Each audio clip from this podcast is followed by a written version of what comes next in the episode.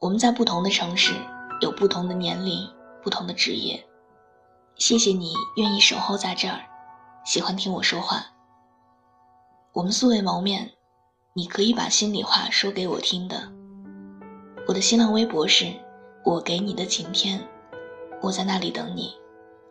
今天要和你分享的文章，来自李尚龙的《别在最该学习的时光里赚钱》。我的一个师妹，高考分数很不错，考进了人民大学的经济系。人大的经济系是无数学经济的学子们梦寐以求的地方。她考上了。大一那年，她嫌自己穷，又不想找父母要钱，于是找到我，说让我给介绍一个兼职的活儿。我说：“你想要什么活儿？”你能教四六级吗？我可以给你找培训机构让你兼职。他笑了笑说：“龙哥，我还没考过四六级呢。”我问：“那你能教什么？”他说：“我可以教高中以下的，毕竟我高考分数在那里摆着，就是没资源。你可以帮我想想办法吗？”我找了一家专门做教育的培训机构。对方看了他的简历，同意入职。入职前，我打听到他高中自费出过国，家庭背景不差，和一般人一样不穷不富的，所以我不太理解他为什么要赚钱。后来他跟我说，就是想赚点外快。我点点头，看着他入职。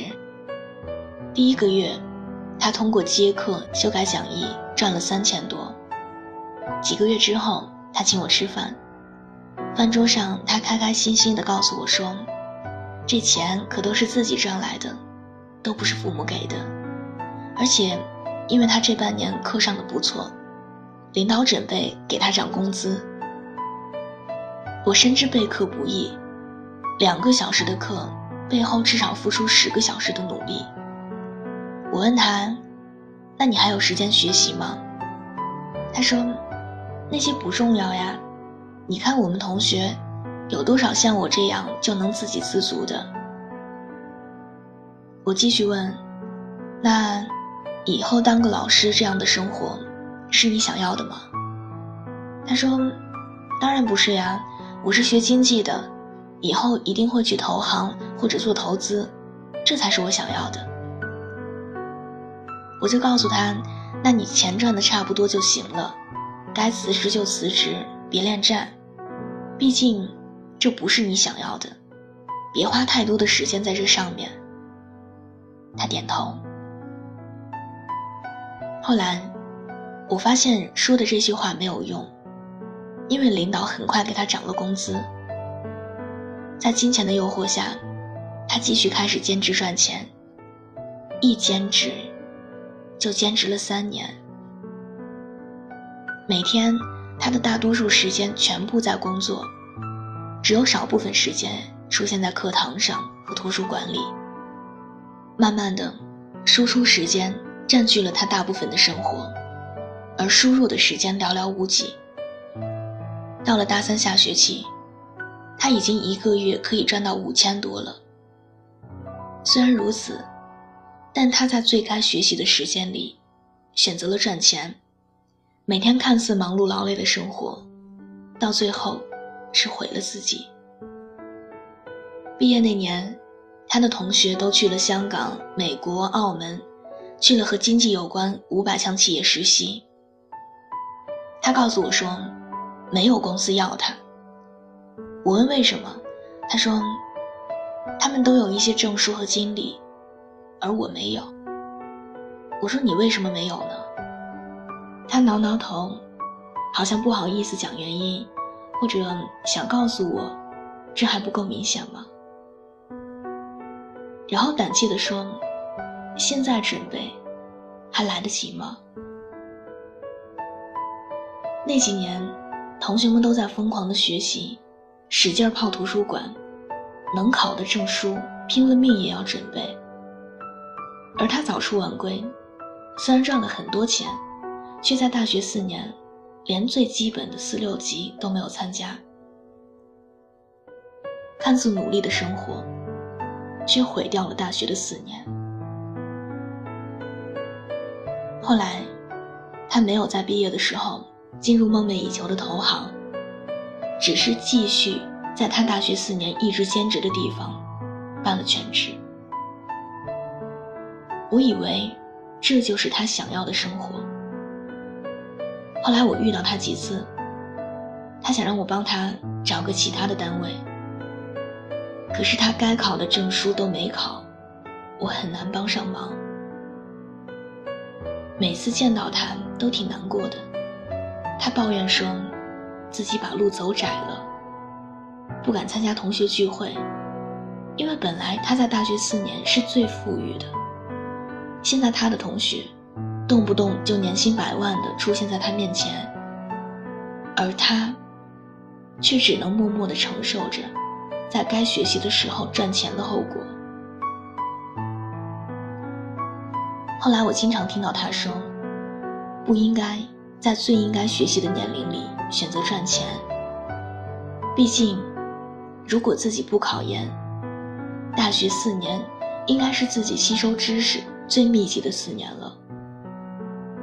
而钱，你有接下来的一辈子时间去赚的。可是。”毕业以后，你学到的知识，决定了你赚钱的起点，决定了你进步的速度，也决定了你怎么去看这个世界。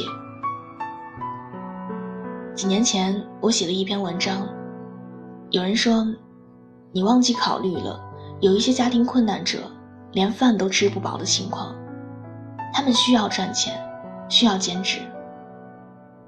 可是我想说的是。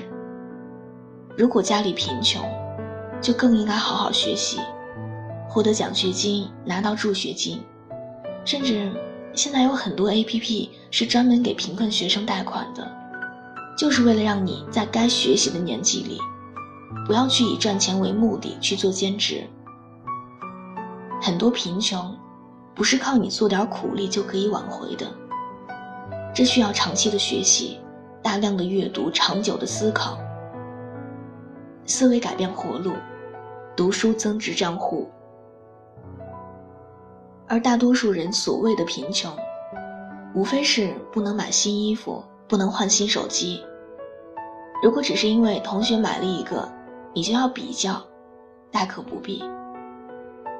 每一件新衣服都会贬值的，而每一款新手机都会过时。也不是说兼职不对。而是以赚钱为目的的兼职，是不对的。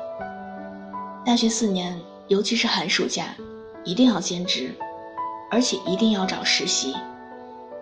实习单位可以不给你钱，但一定要做到两点：能学到东西，给你发实习报告。我表弟学了影视编剧专业，在寒暑假的时候帮别人发传单，回到家很累。我有一次去看他，他告诉我这些是想让我表扬他。我问他：“那你跟我说发传单你可以学到什么？是不是每个人都能发？那你读大学干嘛呢？选专业干什么？”他被问住了，然后又很怕丢面子，于是咕囔了一句：“可以锻炼我的臂力。”第二天他辞职了，几天以后又去肯德基端盘子。后来我告诉他，你学电影就应该找个剧组，找个电影公司，给他们投简历，甚至找关系也要进去。就一个暑假的时间，关键是你要学习一些学校不教的，比如怎么跟人合作，怎么打磨一个好的剧本，制片人和观众喜欢什么样的题材。后来他去了一个剧组实习了。一个暑假，导演竟然让他去片场改剧本，那是剧本创作中最难的一环，因为现场改剧本最大的问题就是多变。一个演员忽然进来，一个场景忽然不能用了，跟各种人交流，听各种人的要求和意见。暑假结束之后，他竟然瘦了好几斤，结果他跟我说，他学到的这些东西，学校根本就不教。而且我实习过程发现了自己有很多不懂的地方。后面这两年，我一定要往这个方向好好努力。你看，一次实习，他知道了自己要什么，方向更明确了，学到了学校不教的东西。虽然没有钱，但是前者更重要。我们无数学生在上学的时候盼望放假，放假以后盼望开学，这种恶性循环，全是因为目标茫然、学习不饱和的状态产生的。我记得我大学的寒暑假，有的时候只有二十多天，我依旧要么就在网上找个实习机会。要么就报个班充充电。别以为青春依旧，有大把的时间可以快活。其实青春很短的，转瞬即逝。很多人会说，现在不赚钱，看着父母经济压力太大，很心疼。其实爸妈不希望你赚很多钱，他们只希望你学好一技之长，将来可以自立。只有今后有了更好的出路、更高的起点、更广泛的发展，才是真正的心疼父母。所以，千万别在最应该学习的年纪里选择赚钱。现在拼了命赚钱，以后反而可能会没有钱；而现在拼了命输入，以后才会有更好的输入。也希望我们都可以青春无悔。对不起，离开你，不能再陪你。抱歉了，让你伤心。最后一次，答应我别再惦记。感谢你为我送行，来世相遇。我们再继续，对不起，离开你，不能再陪你，不能再哄你开心，对不起，离开你，做了最后的努力，对不起。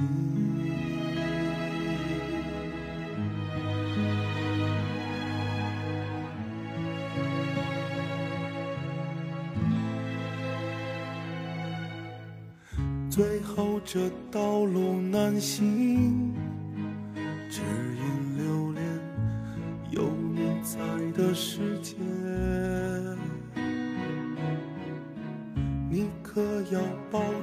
自己，我会分离，快些轮回找你。对不起，离开你。不能再陪你，不能再哄你开心。对不起，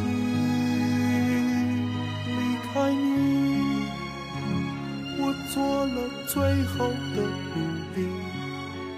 对不起。